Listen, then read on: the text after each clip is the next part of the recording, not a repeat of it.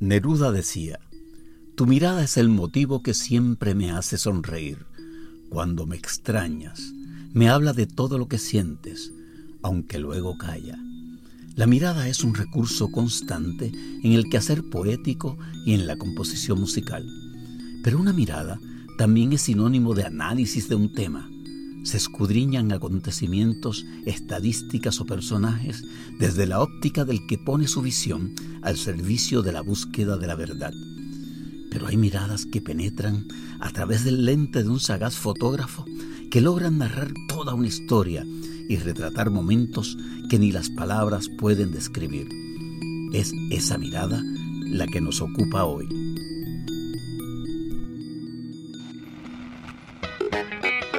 Hola familia de Marullo, les habla Ana Teresa Toro por aquí, siempre en compañía de mis compañeros, colegas, amigos Pedro Reina y Silverio Pérez. ¿Cómo están? Pues yo estoy bien aquí al ladito tuyo. Estamos hoy en los estudios de Radio Universidad, lo cual nos da muchísima alegría. Y por allá, por, me imagino que por Boston, está Pedro Reina Pérez. Saludos, Pedro. Ah, hola, ¿qué tal? Estoy aquí en East Boston, en un barrio muy colombiano que tiene Boston. Encantado de estar con ustedes. Bueno, y hoy, bueno, como estamos en esta temporada de insurgencias, eh, hoy hemos decidido traer una persona que no solamente ha tenido en su carrera la experiencia de vivir alguna que otra insurgencia propia, sino también documentar eh, las gestas audaces de, muchísimas personas que, que han trascendido, digamos, esto, lo que es la conducta cotidiana y, social y han hecho cosas extraordinarias, tanto desde el aspecto súper positivo como desde el aspecto súper negativo. Eh, es una persona que me siento súper feliz de tener aquí. Es un amigo admirado, un compañero respetado y para mí uno de los mejores fotoperiodistas de, de, América Latina y del mundo, porque yo creo que la isla es muy chiquitita para decir que solamente es de acá y, y es nuestro, es mi querido compañero Ramón Tonito Sayas. Bienvenido. Muchas gracias, muchas gracias. Es un honor estar aquí con ustedes. Hemos estado disfrutando antes de comenzar a hacer el podcast de extraordinarias obras de arte que son sus fotos. Y de verdad que aquí hemos hablado de que es necesario que se haga un libro de tus fotos porque la verdad que son espectaculares. Yo creo que ya hemos decidido que el libro va a existir. Lo que tenemos que resolver es cómo va a pasar. Eh, yo quería compartir, antes de, comenzar a, que hablemos todos con Tonito, eh, un recuerdo que tengo, porque pues eh, Tonito y yo cruzamos caminos como por 10 años en, en la redacción del Nuevo Día. Y recuerdo que hubo un momento que a mí me mandaron a hacer una asignación que yo decía, esto para un fotoperiodista tiene que ser un bodrio, esto tiene que ser un aburrimiento terrible. Nos envían a hacer un perfil de una académica en la academia de la sede de la Academia Puertorriqueña de la Lengua en Vallajá. Entonces era para una, yo quería pues que la historia era importante, era para una doble página de cultura y si no había una buena foto, pues la historia no iba a tener sus dos páginas porque había que ganarse ese espacio y normalmente ese espacio se gana con el atractivo de una buena foto. Y yo recuerdo que Tonito ha hecho un retrato de esta académica en un fondo que era una biblioteca súper colorida de tomos de libros y diccionarios de todo tipo. Y él logró que la señora, la mujer, se soltara de manera tal e hiciera un gesto que ha hecho un retrato del más allá. Yo dije, ¿cómo este hombre ha podido hacer algo atractivo, lindo, divertido, de lo que para mucha gente puede ser el aburrimiento más grande del mundo. Claro. Entonces, partiendo de ahí, Tonito, eh, quisiera, quisiera comenzar por preguntarte y luego vamos a ir rápido a, los sucesos recientes y las cosas más, más recientes que has estado trabajando, pero quisiera preguntarte cómo, cómo fuiste afinando tu mirada, cómo fuiste descubriendo cuál es tu mirada. Un escritor encuentra su voz, pero un fotógrafo, un fotoperiodista encuentra su mirada. ¿Cómo fue ese proceso para ti? Pues mira, hablando específicamente de, de la gente y, y, como tú describes eh, aquella asignación como algo que a lo mejor era algo aburrido, pues yo tomo precisamente asignaciones como, como esa eh, como un reto y como entrenamiento también para cuando, y, sin minimizar la posición de, de, de aquella académica, ¿verdad? Pero lo que nosotros hacemos distinto al fotógrafo común y corriente, no común y corriente, al fotógrafo que tiene, que es comercial o al fotógrafo, vamos, porque hay una diferencia bien marcada entre lo que es fotografía y fotoperiodismo. Eh, una diferencia bien grande entre, entre los fotoperiodistas y fotógrafos es que nosotros tenemos que hacer las cosas muchísimo más rápido. Entonces, situaciones como esa que tú acabas de, describir, eh, las uso de, entrenamiento y, y, tú dices que a lo mejor es una asignación aburrida, pero yo puedo jugar con esa asignación, yo puedo entrenarme eh, en términos de cómo veo la luz en, aquella, en aquel momento, de, de cómo bregar con la persona, eh, que a eso se lo atribuyo a mi viejo. Mi viejo es bien, es bien jocoso, trata, trata de que la gente se sienta bien, eh, bien cómoda cuando, cuando están con él. So, situaciones, situaciones como esas las tomo para, para, para desarrollarme aún más, para cuando, me, cuando llegue el momento de trabajar con alguien que tal vez tenga un standing más, más alto o haya unas ciertas restricciones, digamos, por ejemplo, eh, algún gobernante o algún artista que uno tiene tal vez dos minutos para hacer lo que, lo que tienes que hacer, pues ya, ya, ya, ya he, tratado de ponerme en esa posición antes y, entonces puedo lograr hacer como quiera en esos dos minutos, en esos tres minutos, algo, algo una, una buena fotografía. Sí, que tiene que ver con tampoco subestimar a ningún sujeto. No, definitivamente. todo el mundo tiene una historia que contar visual también. vamos a darle la oportunidad a Pedro, exacto, porque estás por No, y me, mencionas a tu papá, y dices, mi papá es muy jocoso, pero hay gente en el público que no sabe quién es tu papá, así que yo creo que corresponde que nos cuentes un poquito de, tu papá y cómo influenció en tu trabajo. Mi viejo se llama Tony Sayas, natural de Ponce. Pudo haber sido alcalde de Ponce, de forma graciosa porque todo el mundo lo conoce. Pero mi viejo fue fotoperiodista por un montón de tiempo en el, en, el Nuevo Día también, en, eh, primero en el área azul y después estuvo trabajando acá. Se retiró recientemente. Y cuento largo corto, yo estaba estudiando mercadeo yo tengo conocimientos de fotografía desde que soy niño y mi viejo una vez me pregunta, ¿tú te atreves a hacer esto?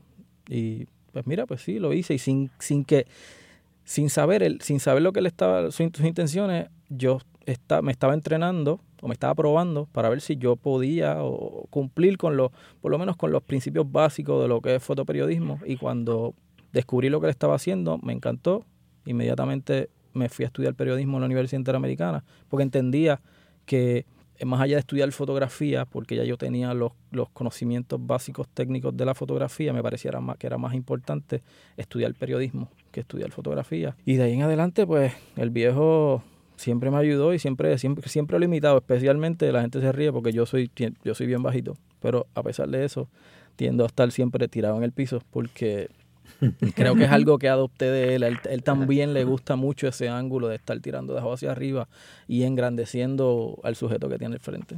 Qué bien. Pedro, ¿algo más? No, no, adelante. Bueno, pues eh, teníamos ahí como que deseos de, entrar en lo que fue tu experiencia cubriendo este verano intenso y fogoso del 2019. Eh, te tocó en muchas ocasiones la difícil tarea de tenerte que poner una máscara para poder hacer tu trabajo? La máscara y el casco se convirtieron en, herramientas de trabajo tan importantes como la cámara y la computadora o el celular. Tenía que estar ahí. Las máscaras tenían que estar ahí. Eh, es algo retante porque pues es algo incómodo, pero, pero la, usamos tanto que se convirtió en, en, una cosa completamente eh, normal en la, en la cobertura diaria de estos eventos del verano del 19, como, como parece que se le vamos a llamar de ahora en adelante. ¿Cómo se siente la adrenalina en un momento en que uno, porque uno lo está viendo por televisión y te causa una impresión fuerte, pero allí, eh, donde está el olor al gas pimienta, donde escuchas los gritos de la gente, donde hay el miedo de que la cosa pueda desencadenar en algo mucho más intenso. ¿Cómo se siente la adrenalina de una persona que está en, en una posición totalmente ajena a los que están manifestándose? Estás reseñando con tu cámara lo que allí sucede, pero ¿qué pasa por, por ti en ese momento? Pues mira, yo, yo llevo haciendo lo que mi trabajo ya por casi por espacio de casi 20 años hemos tenido unas cuantas experiencias en, esta, en, estos asuntos. Y, y, y, la experiencia precisamente ha sido, es, bien importante. Me explico. En estas situaciones sí, pues, la adrenalina corre, pero es sumamente importante eh, mantenerse lo más centrado, lo más enfocado posible, independientemente de lo que te esté pasando alrededor. Están los gases, están las balas de goma, pero a, pesar de eso, y, hago eco, o sea, estoy hablando de mí, pero mis compañeros que también son sumamente experimentados también funcionan de la misma forma. No hay movimiento que no se haga sin haber hecho algún tipo de razonamiento o evaluación que se convierte con el pasar del tiempo y la experiencia en una fracción de segundo. Tanto técnica de cámara, pero tanto en términos de, los cinco pasos que vas a dar allá, tiene, un, tiene un propósito. Independientemente sea cuál la imagen que potencialmente esté al frente mío, si voy a recibir un, un, cantazo por la espalda, pues de nada sirve que yo haga esa imagen porque después no voy a poder seguir trabajando, después esa foto no va a llegar o si va a llegar tarde. En, en esto, una imagen tarde es como si no existiera. So, todas esas cosas se, se, toman, se, toman, se, toman, se están procesando, pero se procesan, aunque no lo crean, en cuestión, en cuestión de, de, segundos. Eh, pero eso viene con la experiencia, definitivamente. Tonito, tú has tenido eh, la oportunidad de estar en coberturas eh, donde hay muchísimo peligro o condiciones esto, extremas, como lo fue el terremoto de Haití, como lo han sido desastres naturales alrededor de la región. También has estado en coberturas internacionales grandes, los Juegos Olímpicos de Beijing eh, y demás eventos eh, internacionales.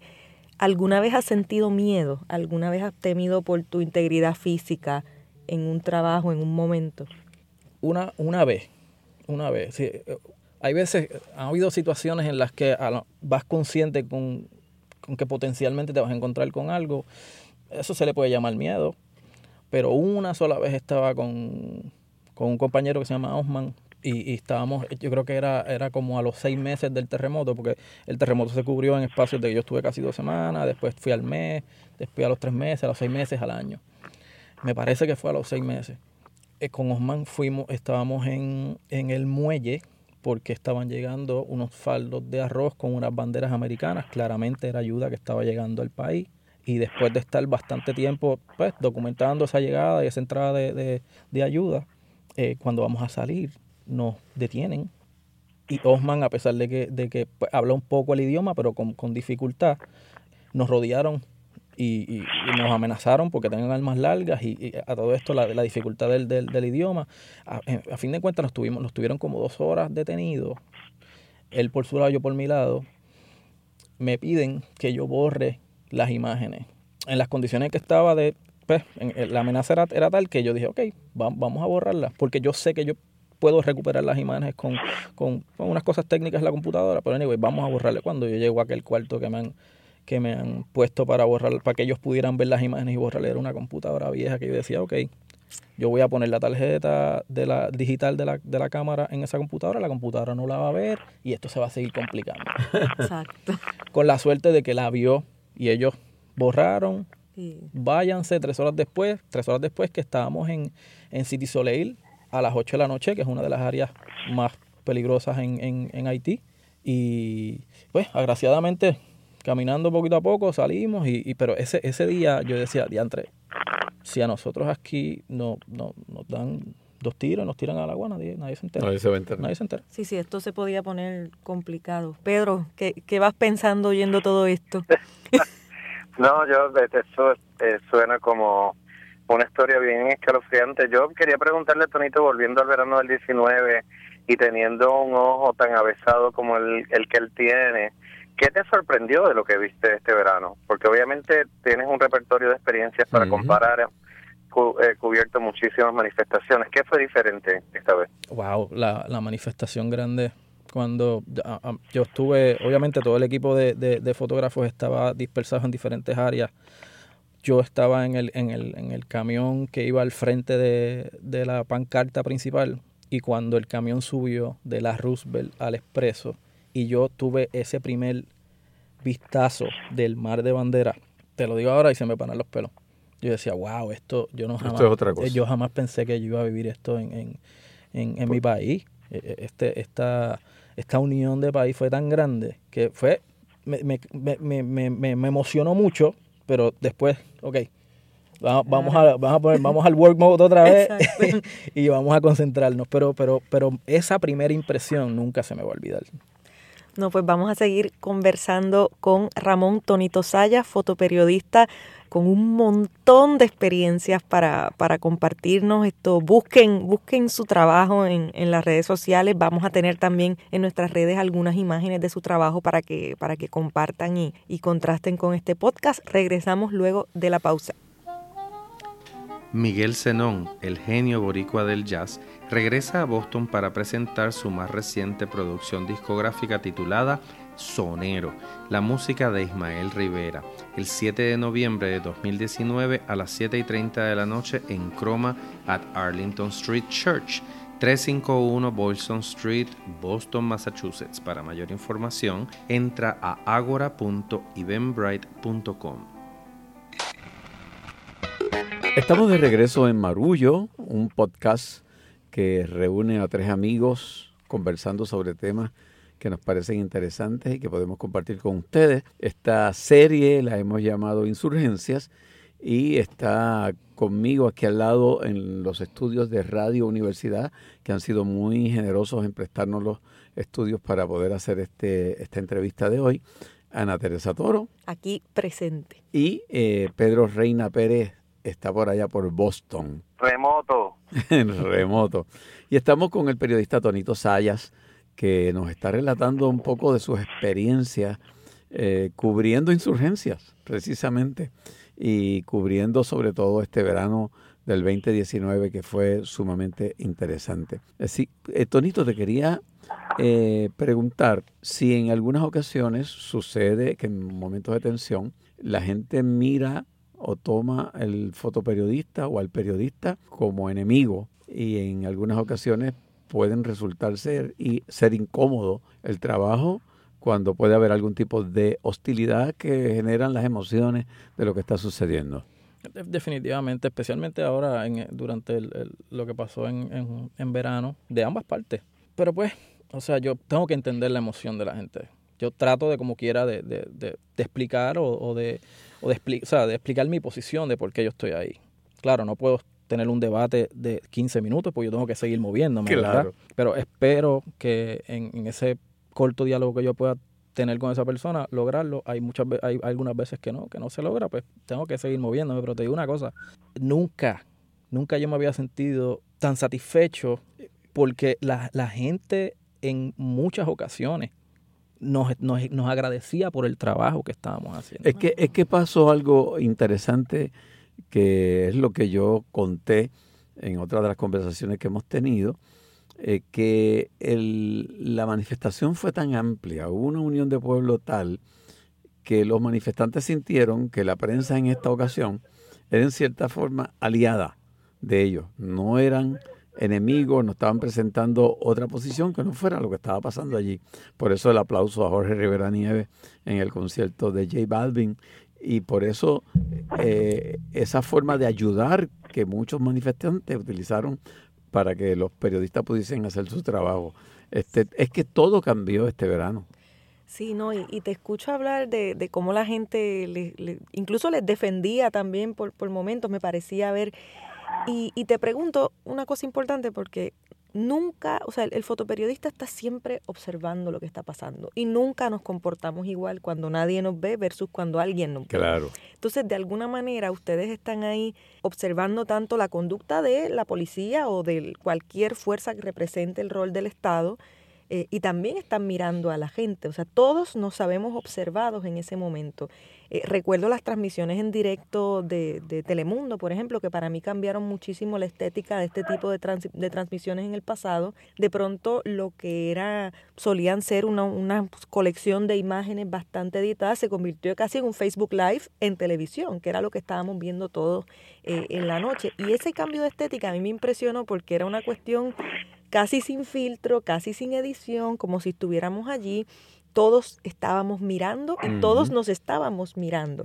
Entonces, eh, en ese sentido, para ti, ¿cómo fue tu periodista? ¿Qué evolución tuviste en, en, el trabajo de ustedes en, en ese contexto? Era la situación ideal para nosotros en el sentido de que el evento es tan grande lo que está pasando es tan importante que nosotros definitivamente, o sea que hay un cliché que dice que nosotros deberíamos ser un, un a fly on the wall.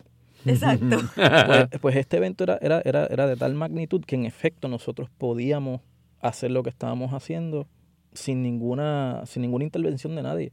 O sea, nosotros no, no ya, a pesar de, usualmente estamos en, en, en, en X o Y sitio y, y nuestras cámaras, nuestra presencia definitivamente llama la atención y pues nosotros tratamos de buscar la forma de minimizar eso. que no intimide. que- Definitivamente. Pero, eh, pero este evento era, era, era tan grande que nosotros teníamos poder concentrarnos completamente en tratar de, de- de llevar la información gráficamente sin ninguna, sin prácticamente sin ninguna intervención de nadie. So, eh, eran condiciones ideales. Inusuales. Desde- de- y, y- y definitivamente inusuales, pero desde el punto de vista periodístico es lo mejor que, que- que le puede pasar a uno. Una foto que hayas tomado en algún momento ha provocado lágrimas. ¿A mí? Sí. Después de... Pero no una foto, no necesariamente una foto, porque cuando... o una porque- situación. Porque eh, eh, uno tiene puesto el escudo, especialmente, por ejemplo, María. Cuando pasó María, uno tiene, o sea, está, está trabajando casi dos meses corridos, todos los días, y está simplemente pensando en, en cómo hacer cómo hacer la mejor posible tu trabajo. Pero como a los seis o siete meses, fuimos a hacer una historia donde esta señora todavía estaba viviendo en su, en su carro, y su casa estaba, era techos azules. Y recuerdo que era, era temprano en la tarde, era como la una de la tarde. Y yo tuve que llamar, tuve que llamar a la redacción y decirle a mi jefa, sabes que no, no, no, no puedo trabajar en la tarde. Porque me, me, me cayó, el peso me cayó encima. Y definitivamente me metí en el carro a llorar.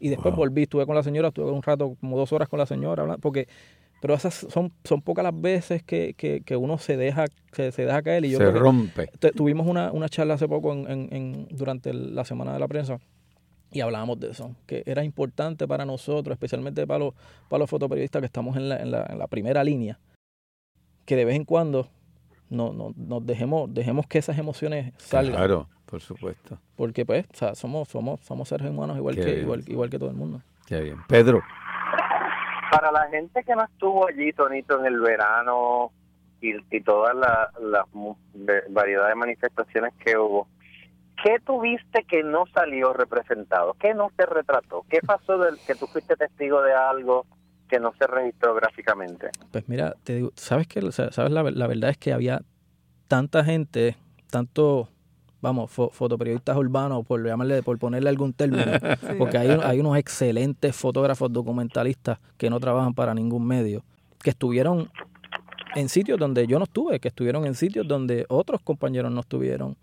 Yo te diría una cosa, yo creo que esta ha sido la cobertura más completa en la historia de este país, gracias a, a- a, pues, a la a, los a, la- a la- a las redes sociales y el hecho de que ahora todo el mundo puede tener una, una página de Instagram y, y- y enseñar lo que, lo, lo que ha hecho. Así que honestamente yo estuve pegado viendo todo el trabajo de todo el mundo, no solamente de los fotoperiodistas. Así que te diré una cosa, yo creo que yo no sé, no, no te, no sé, no sé, no, no, no te puedo decir qué cosa yo no, no estuvo representada. Yo creo que si ves, si ves las páginas de Instagram de algunos de los fotógrafos del país que, que no trabajan en medio, yo creo que estaba todo ahí, porque es que siempre había alguien. Y si no había alguien eh, eh, profesional, por ponerle ese, ese término, había alguien con un celular. eso es así. Sí, ¿no? Y, y sabes que escuchándote ahora, Tonito, me, me acordé de una foto que yo estoy casi 100% segura que es tuya, porque ya tú tienes como una firma. Me, corrige si me equivoco, pero voy a atreverme a apostar que es tuya. Eh, fue una foto de portada eh, poco antes de que explotara el revolú, cuando se va la vista del caso de Raúl Maldonado, que llegan con Laura, con Mayra López Mulero. ¿Es tuya? Es mía. Ves, la pegué, viste. Claro. Yo, yo sabía que, que ese ojo yo lo conozco. Una foto impresionante porque está el retrato de Ricardo Rosselló en la pared y está Mayra López Mulero con Raúl Maldonado y su hijo. Y un poco la, la fotografía contaba toda la historia. Era el Big Brother watching. Te, you. te Ajá, confieso, ajá. te confieso que tenía cierta ansiedad en ese momento, porque me, yo sé que esa es la imagen. Esa es la foto. Esa es la foto. Entonces, eh, habíamos, qué sé yo, yo creo que habían como, como 50 periodistas y fotoperiodistas, habían 50 personas trabajando esa, esa, esa, esa asignación, esa cobertura. Y cuando yo me doy cuenta de el portrait y la dirección donde, de nuevo, yo siempre he dicho que el nombre del juego se llama anticipación. Tú tienes que primero conocer Mm. qué es lo que estás trabajando. El nombre del juego se llama Anticipación. Definitivamente. Eso está bueno. definitivamente. Sí, sí, Eso sí. es algo que nunca había pensado. Yo tampoco. Había pensado. Sí, porque es que hay, hay, un, hay una noción de que lo que nosotros hacemos es reaccionar Hmm. y apretar el botón cuando ves lo que te pasa por al frente y, y no, no. A- puede, puede, puede pasar en algunos momentos, especialmente trabajando situaciones de deporte, pero en la cobertura diaria, el, el- el- el fotoperiodista de, de calle que tiene experiencia tiene que estar tres, cuatro pasos más adelante de lo que está pasando para poder ubicarse, eh, poder poner su- su- sus settings en la cámara de acuerdo a lo que quiere lograr, pero en esa situación en particular, yo vi el portrait del gobernador Rosselló, del ex gobernador Rosselló, que todavía no sabemos si se le puede decir ex gobernador o no. Parece no. que no. eh, pare- yo creo que va a ser Una finalmente confusión. que no. Exacto, es una confusión. Y, y, y dije, no, de aquí, de esta escalera no me muevo. Y recuerdo haberle comentado a un compañero de televisión, el tiro es este, el tiro es este, el tiro es este. Y pasó y, y, y- y él se lo perdió. Y tú lo pudiste Y coger. la, la, la- pude, la pude, tuve la, la, la- fue, fui el afortunado. Este, descríbele esa foto a la gente que, Sí. que, que tal vez no, no, no lo ha... La, la imagen, la imagen es... eh, Para mí es como el primer capítulo de esta saga del verano. Esa esta saga del verano empieza con esa foto. La imagen es Mayra López con eh, Raúl Maldonado padre e hijo en el, en el cuartel general de la policía y ellos pasan por al frente de una pared donde está el retrato del gobernador. Y en el momento que pasan por al frente del retrato del gobernador, yo estoy ubicado de cierta forma que el gobernador se convierte en el cuarto personaje del- de, la, de la imagen. Sí, no, y, genial. es una foto genial porque Genial. además el titular creo que decía tenemos todo el estado en contra o algo así, creo, algo, no me acuerdo bien del No. titular, pero insinuaba un poco, o sea, resumía, abonaba. Entonces, quise traer esta foto, Tonito, porque ahorita al principio hablabas de que ya tú tenías por, pues, por tu herencia familiar y por, por las enseñanzas de tu papá una educación técnica eh, respecto a lo que era pues el manejo de la cámara y la luz y tal. Pero quisiste estudiar periodismo. Entonces, quiero traerte esto porque a veces una de mis frustraciones más grandes como periodista es que me, me incomoda mucho que tanto en las escuelas de periodismo como en las mismas redacciones de distintos medios alrededor del mundo, a veces nos enfocamos demasiado y dedicamos muchísimo dinero y muchísimos recursos a aprender a manejar la nueva red social, la última técnica de hacer no sé qué. Y la tecnología está cambiando constantemente y uno se aprende el, el nuevo sistema en el tiempo que te tome, pero lo aprendes. Lo que no aprendes es a anticipar, lo que no aprendes es a contar una historia. O sea, el fotoperiodista sobre todo cuenta historias. Claro. Un retrato es una biografía en una imagen. Eh, entonces, quiero, quiero preguntarte cómo, cómo, cómo desde tu trabajo y desde tu experiencia de vida empujas esa agenda, porque yo siento que lo haces, yo siento que, que con tu trabajo y tu ejemplo empujas la agenda de que, de que no es solamente dominar la cámara, lo técnico es importante, pero, pero hay una cabeza que piensa y que cuenta. ¿Cómo, cómo balanceas eso y cómo lo empujas? Pues mira, yo soy, como tú muy bien dices, claro que la tecnología cambia y yo, yo soy un geek. Yo, yo, soy un geek. Yo estoy, yo siempre trato de Es estar al día de, de todo, todos los equipos nuevos, la cámara nueva, y que- pero a fin de cuentas eso es secundario, a veces terciario. El propósito de hacer lo que nosotros hacemos, los Xavieres Araújo de la vida, las Teresas Canino de la vida, los Carlos Justi de la vida, es tratar de, de hacer lo mismo que hacen nuestros compañeros en prensa escrita, pero desde el punto de vista visual. Hay, hay algunos compañeros jovencitos que están empezando, que tratamos también de, de darles nuestro input. Digo, ya ellos se convirtieron en profesionales y, y, y- y son competencias, pero distinto a, lo, a como tal vez era hace 30 años atrás, que había una competencia bien, bien, bien fuerte. A, a mí personalmente me gusta in- inculcar en, en esos periodistas jóvenes, mira, el ángulo está bello, la luz está bella, pero esa imagen no cumple con los principios básicos para que la gente que la vea al otro día entienda qué rayos está pasando aquí. La historia, Claro. el cuento. Pedro, tú que eres un cuentista, ¿qué te provoca esta reflexión? Eres cuentista, yo estoy aquí rodeada de, de, de cuenteros, porque e- estos dos viven del cuento en el buen sentido, en el buen sentido, pero Ya eh, después lo profesionalizamos, ah, pero sí. inicialmente era, era, hobby. Era, exacto. Han hecho una No, me- carrera honrosa. Sí, sí, me Pedro. parece que, que de, de tus palabras se desprende que hay un buen espíritu de colegato entre la clase de fotoperiodística en Puerto Rico, pero me interesaría preguntarte quiénes fueron tus maestros o maestras en el oficio.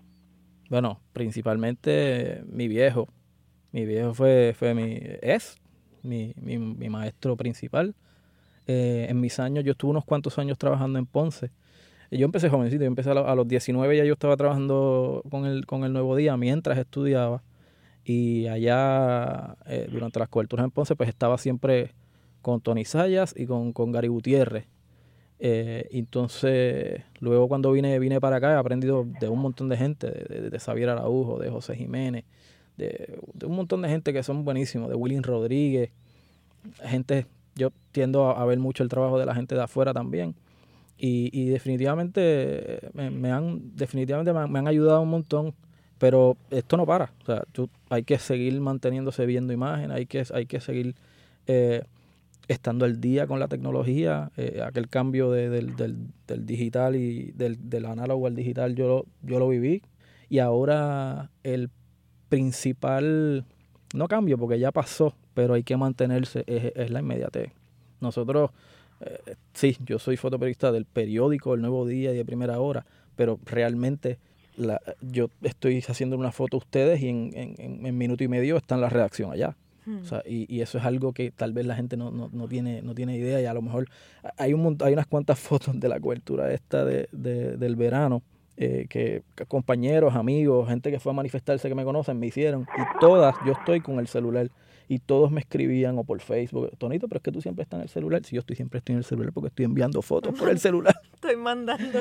¿Y, haces videos también? ¿Parte de tu trabajo es hacer videos? Qué bueno que haces la observación porque sí, nosotros hacemos video prácticamente de todo, prácticamente de todo lo que hacemos diariamente. Hacemos foto y video que es bien... Es, un cambio también. No solamente es un cambio, sino que ya eh, hemos, lo hemos desarrollado tanto. O sea, el, el video, foto y video, ninguna casi nadie lo hace. O sea, tú vas a Estados Unidos, tú vas a... Aquí vienen compañeros de México, vienen otro lado y, nos dicen, ¿cómo rayos ustedes hacen esto? David no tiene un crew como de... David no tiene cuatro personas. Como si es un grupo. Tiene un lumino técnico, tiene tres carros. O sea, es, es otro, es otra cosa. Otra dinámica. Pero en términos de, de, de lo de medios de periódicos o, digitales, nadie, nadie hace, solamente nosotros lo hacemos. Y la gente que viene aquí se impresiona con la agilidad mental que tenemos los fotoperiodistas de este país de cambiar de una cosa a otra porque son dos cosas completamente, diferentes. distintas. Claro que sí. No solamente de visión, sino técnicas también. Yo sé que ya nos queda poco tiempo, pero yo creo que nos debemos regalar cada uno la, la, posibilidad de una curiosidad, así que Pedro y Silverio vayan pensando en la suya. Yo le voy a preguntar a Tonito el retrato más difícil de tu vida que te venga a la mente. Más difícil. El retrato se refiere a un portrait. Sí, un portrait puede ser la persona más difícil de retratar? O sea, el, retrato más difícil que te... Caramba, me dolió lograr esto, pero lo logré. La gobernadora Sila Calderón eh, podía ser un tanto difícil, como tú le, tú le puedes llamar, pero por alguna razón u otra, eh, yo eh, tuve la oportunidad de hacerle unos cuantos portraits en su apartamento y en la fundación, que no es cosa de diario, no es cosa de conferencia de prensa. Mm. Y siempre me gustó cómo, o sea, lo que le saquen en, el portrait. Creo que logré que se sintiera cómoda y creo que eso es lo que proyectó. En, en, y ella no es fácil en ese sentido. Por eso, a eso es lo que me refiero. Lo logró, lo logró. A, mí, eh, yo iba en la misma línea porque a los gamas nos preguntan, ¿cuál ha sido el político eh, más eh, apetecible para sátiras. y uno rápido inmediatamente piensa en Carlos Roberto Barceló, políticos que han sido así muy pintorescos. Hay eh, personalidad o político que, que te produce muchas pues, por, o muecas o caras que cuando tú vas a retratar alguna actividad ya sabes que de ahí va a salir alguna foto muy particular. Que es un field day. Fíjate, yo creo que el presidente del Senado claro. es, bastante eh, o sea, eh, eh, hace, muchos gestos, especialmente cuando sale de presidencia y entonces toma un, toma un turno, que es, es inusual, no pasa mucho, pero cuando lo hace es bien, es bien fiero. Pedro, la tuya. Mira, ¿cuál, fue la, aquella foto que no pudiste tomar?